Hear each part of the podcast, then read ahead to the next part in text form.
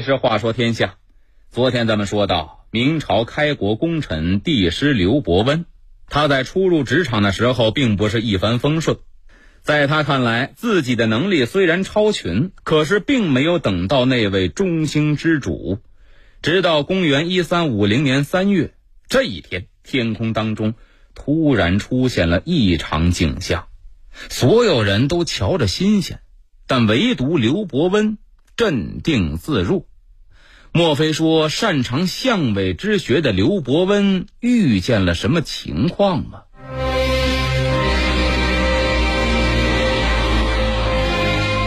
他们是中国文人的最高理想，他们是中国皇帝的启蒙老师，他们用自己的思想教育皇帝，他们用自己的智慧辅佐朝纲，他们拥有显赫的地位，却整日生活的如履薄冰。且听阿龙话说天下。明朝帝王师刘伯温第二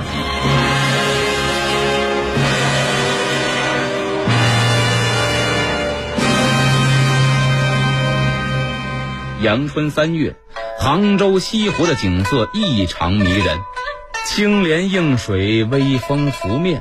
临近正午的时候，一艘艘画舫由打湖心慢慢的驶向岸边。几位身着官服的中年男子从船上下来，有说有笑的直奔了一家附近的酒楼。刘基、刘伯温就在这群官员当中。酒楼小二的一看有客人登门了，赶紧上前张罗。没出十分钟，几桌子好酒好菜都已经准备妥当了。刘伯温和这些同僚们坐在一个靠窗的位置上，透过木窗户可以远眺西湖的美景。酒楼里边随着阵阵丝竹之声，三位妙龄少女翩翩起舞。古代官员大多都是文人出身，琴棋书画那是看家本领。眼前这般美景，不由得让这些官员一时寄养，纷纷离席。走到临窗的书案之前，提笔赋诗一首。所有人都在赞叹西湖的景色之美。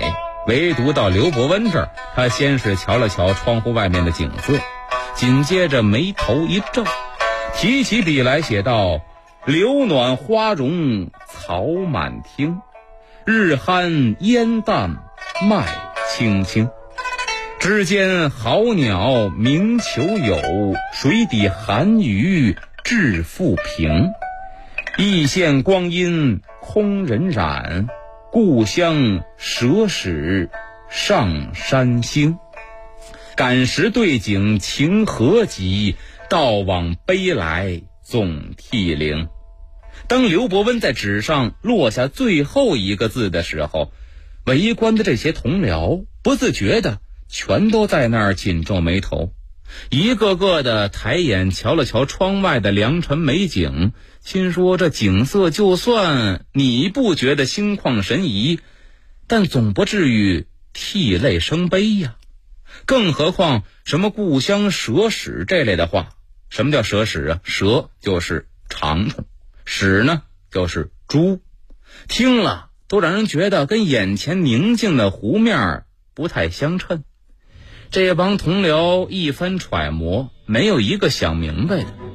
刚要张嘴问问吧，就看这个时候湖面上忽然风浪骤起，一团黑云由打西北方向涌出，阳光一下就被遮住了。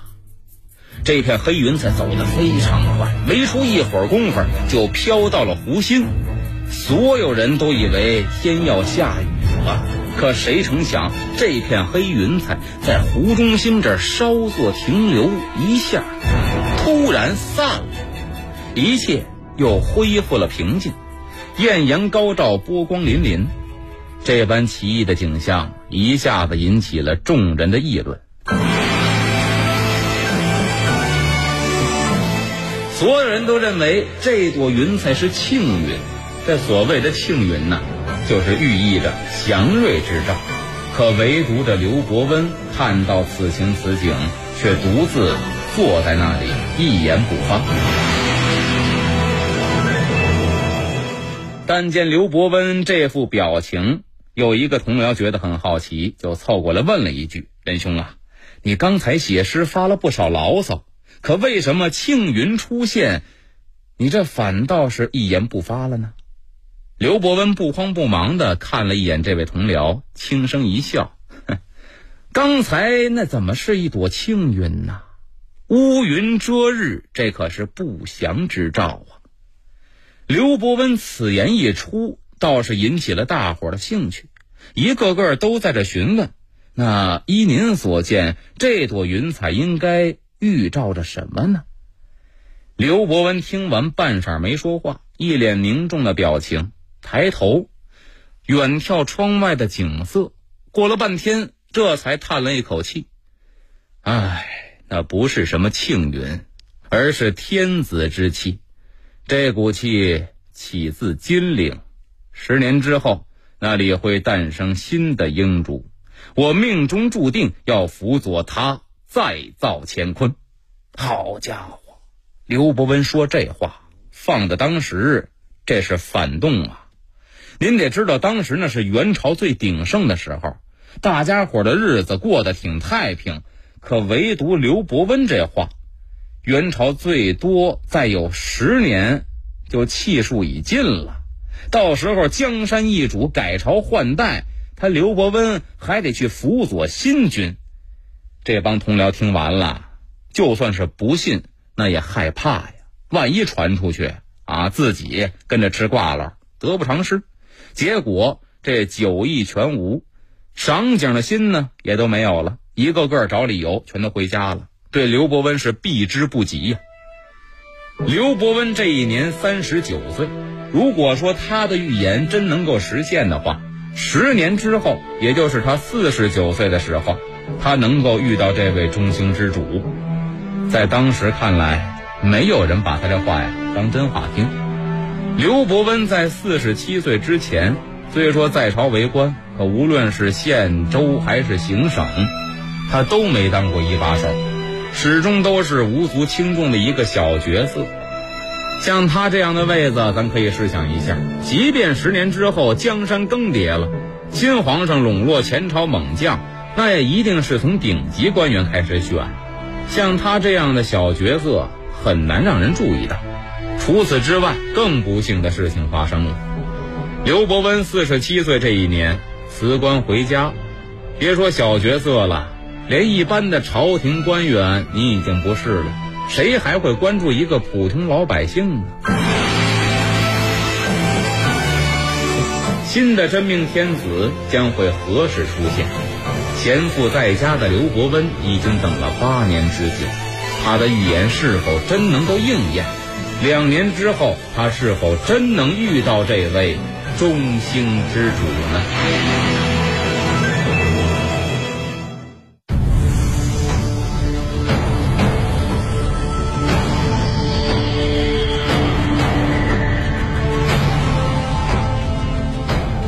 刘伯温在家里边赋闲这两年，元朝的气数是一天不如一天。当时很多人为了反抗元朝统治，揭竿而起，自立为王。天下形势如此大乱，刘伯温的一位老友就特意来到南田刘伯温的老家来找他出山。两个人一番闲聊之后，这位老友就开始给刘伯温献计献策：“刘兄啊，如今天下大乱。”不少人揭竿而起，以你的才干，完全可以振臂一呼，把这些人笼络到自己旗下，成就一番霸业。这可是一个好时机呀！乱世出英雄嘛。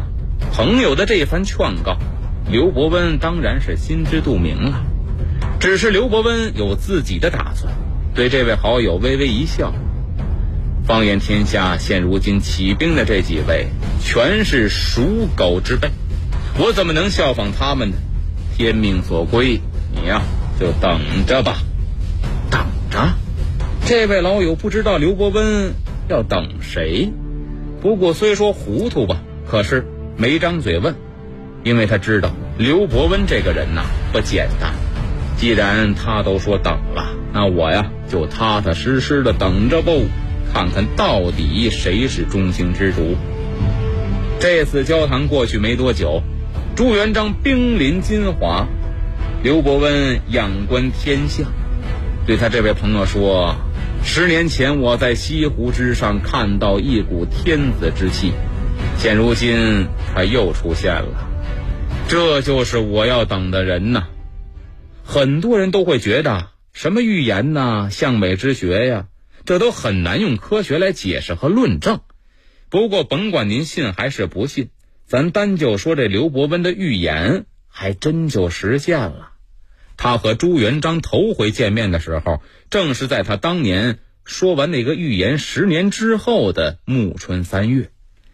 据说朱元璋能够认识刘伯温，还多亏了一个人，这个人名叫朱生，和朱元璋是老乡，早先也是元朝的官员。和刘伯温共事的这些年，对刘伯温的才干和能力相当了解。后来辞官归隐回家，赶上朱元璋请他出山，特意向朱元璋推荐了四位能人，这刘伯温就是其中之一。朱元璋咱都了解，元末农民起义当中，他带领的队伍是实力最强的一支。像什么徐达呀、穆英啊，这都是朱元璋身边冲锋陷阵的好帮手。不过这些人虽然能打，但是要说运筹帷幄、审时度势，这帮人不在行。所以朱元璋一听说朱生要给他推荐四位高人，当时来了兴致了，特意派专人前往浙东，将这金华四杰请到了南京。刘伯温投奔朱元璋的时候，特意提前准备了一份厚礼，那就是他亲手所写的《实物十八册》。这份见面礼相当于刘伯温送了朱元璋十八条锦囊妙计。不过在当时，朱元璋的身份地位并不高，可以说距离天子这个位子差着十万八千里呢。刘伯温又是如何帮助朱元璋夺取天下的呢？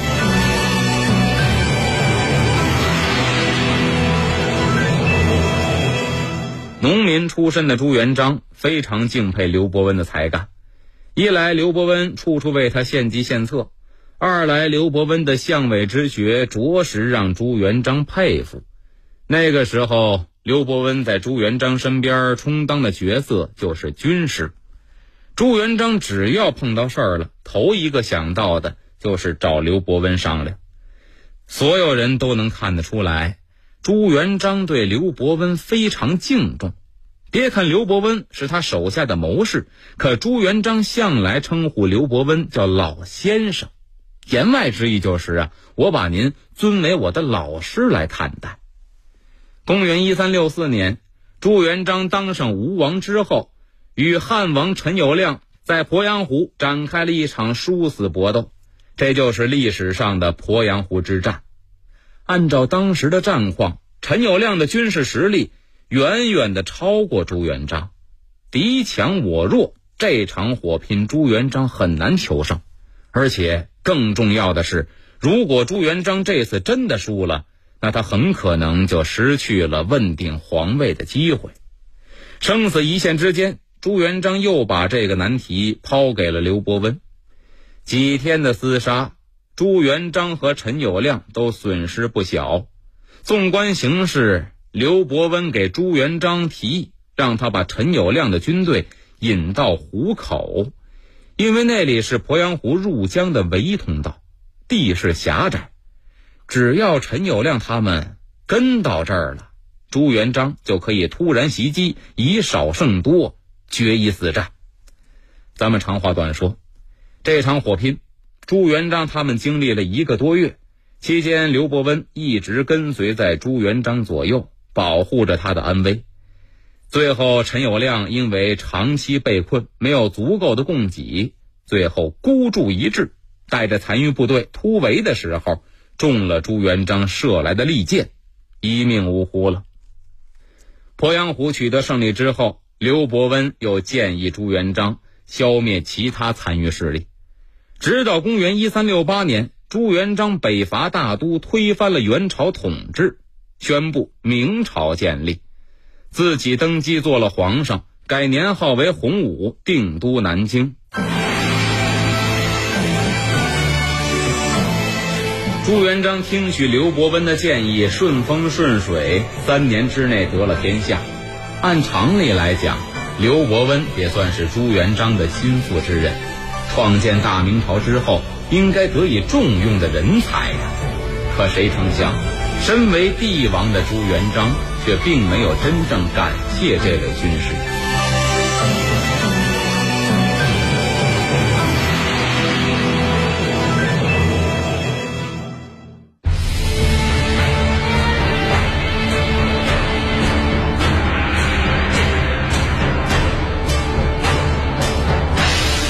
朱元璋建立大明王朝之后，任命的第一位宰相是李善长。李善长和朱元璋是老乡，在这一帮子起义的老乡里，李善长的文化水平是最高的。开国之后被封为韩国公，位列文臣之首。要说李善长不是没有能耐，但是要跟刘伯温比起来，那就差着档次呢。有人这会儿得问了。李善长被封为了宰相，刘伯温得当个什么官儿啊？您听好了，刘伯温他的职务是御史中丞兼太史令，这个官职啊，说白了没有实权，但是你能发表自己的观点意见。朱元璋给刘伯温安排这么一个官当，不难看出一个问题，这就是朱元璋虽说佩服刘伯温的能力，但他也害怕。刘伯温的能力，朱元璋不傻，李善长和刘伯温这俩人谁强谁弱，他看得比谁都清楚。但是啊，正因为刘伯温他太有学问了，太过精明了，所以朱元璋登基之后，这心里不自觉的就开始提防上刘伯温了。刘伯温的能耐要是对付敌人，朱元璋绝对满意。但是万一有一天阵前倒戈，刘伯温的想法变了，这要对付起朱元璋来，那他可没这本事搞定刘伯温。所以朱元璋给刘伯温安排了这么一官职，言外之意啊，就是许可你议政，但是不能执政。有事儿的时候，我把你当成顾问，向你讨教一下；没事儿的时候啊，嘿嘿，您不能分割我一点权利。当皇上的什么心思，刘伯温不用多想啊。那也是能掐会算的神人呢，都能把这朱元璋猜透了。这要是换了别人呐，准得早早的打算自己的退路了。可是刘伯温是一例外，在他看来，你朱元璋就是天子之命，这天下就应该是你来掌管。我虽然有谋有略，但是敌不过天意，我应该辅佐你，成为中兴之主。刘伯温没有那意思篡权。所以处处都是小心谨慎，可与之相比，朱元璋那边自打当了皇上，除了国家政务之外，他每天琢磨最多的就是担心那些有功之臣谋反。咱们举个例子，李善长这个宰相是朱元璋自己定的，可是随着疑心一天天加重，朱元璋又琢磨着想把李善长这宰相给撤了。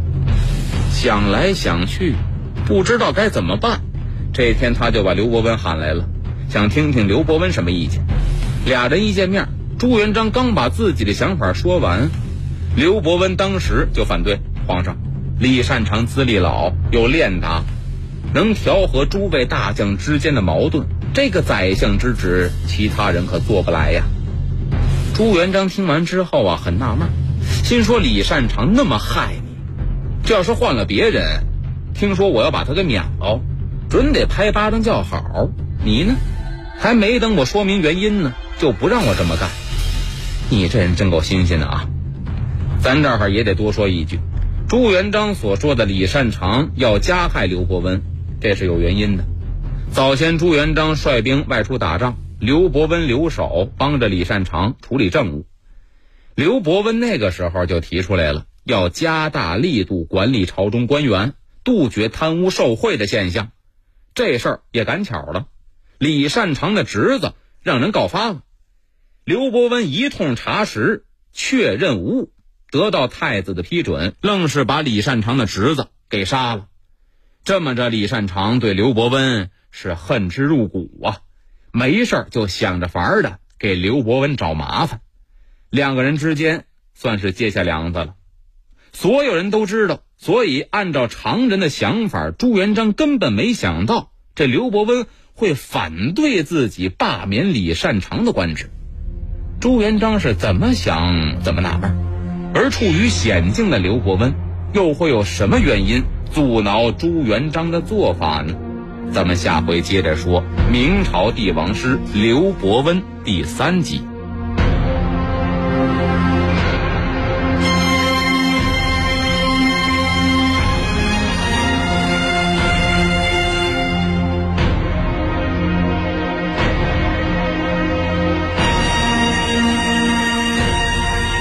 这里是《话说天下》，我是阿龙。更多精彩的故事，咱们明天接着聊。